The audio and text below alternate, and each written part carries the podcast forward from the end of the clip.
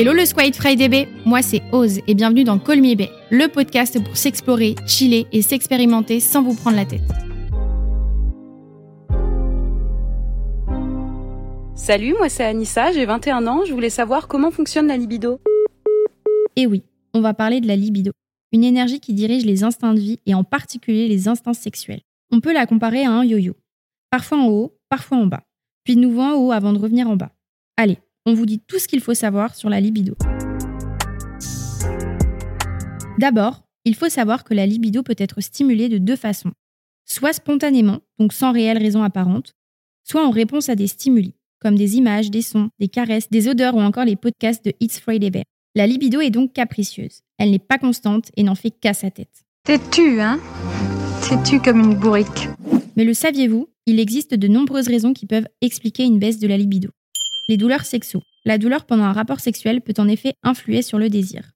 L'abstinence prolongée. Si on n'a plus de relation depuis un moment, notre corps perd quelque peu l'habitude de réagir.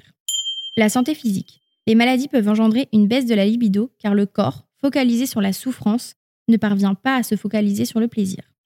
Les maladies mentales. Chaque année, 25% de la population européenne souffre de dépression ou d'anxiété, ce qui peut entraîner des répercussions sur la libido. La relation de couple.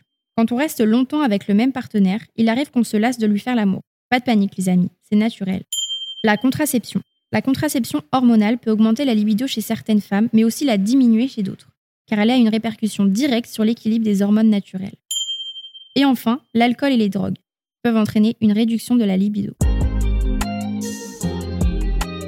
Voici donc quelques tips si vous vivez mal un changement de libido. Il s'agisse d'ailleurs d'une baisse ou d'une hausse de cette énergie sexuelle. Premièrement, en parler, ça aide.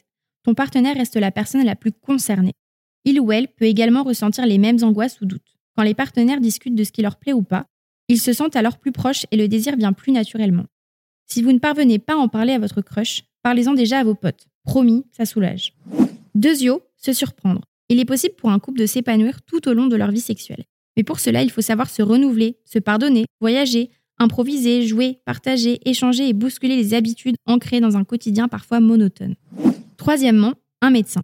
Si la perte du désir ou une hyperlibido vous fait souffrir, n'hésitez pas à en parler à votre docteur généraliste, un psychologue et même à un sexologue. C'est leur métier et ils sauront vous aider. Et enfin, le sport.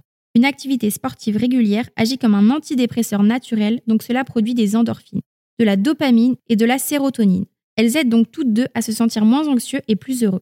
Le sport permet donc de booster la libido car on se sent mieux dans son corps. Cette intimité soudaine me convient très bien.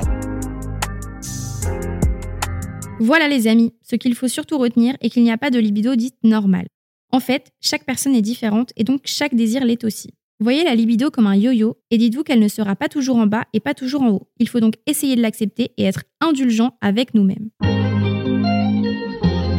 Merci d'avoir écouté cet épisode et guess what? Si vous êtes arrivé jusqu'au bout, on a une big surprise pour vous. On vous offre un code promo exclusif.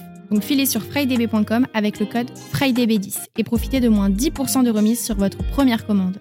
À très vite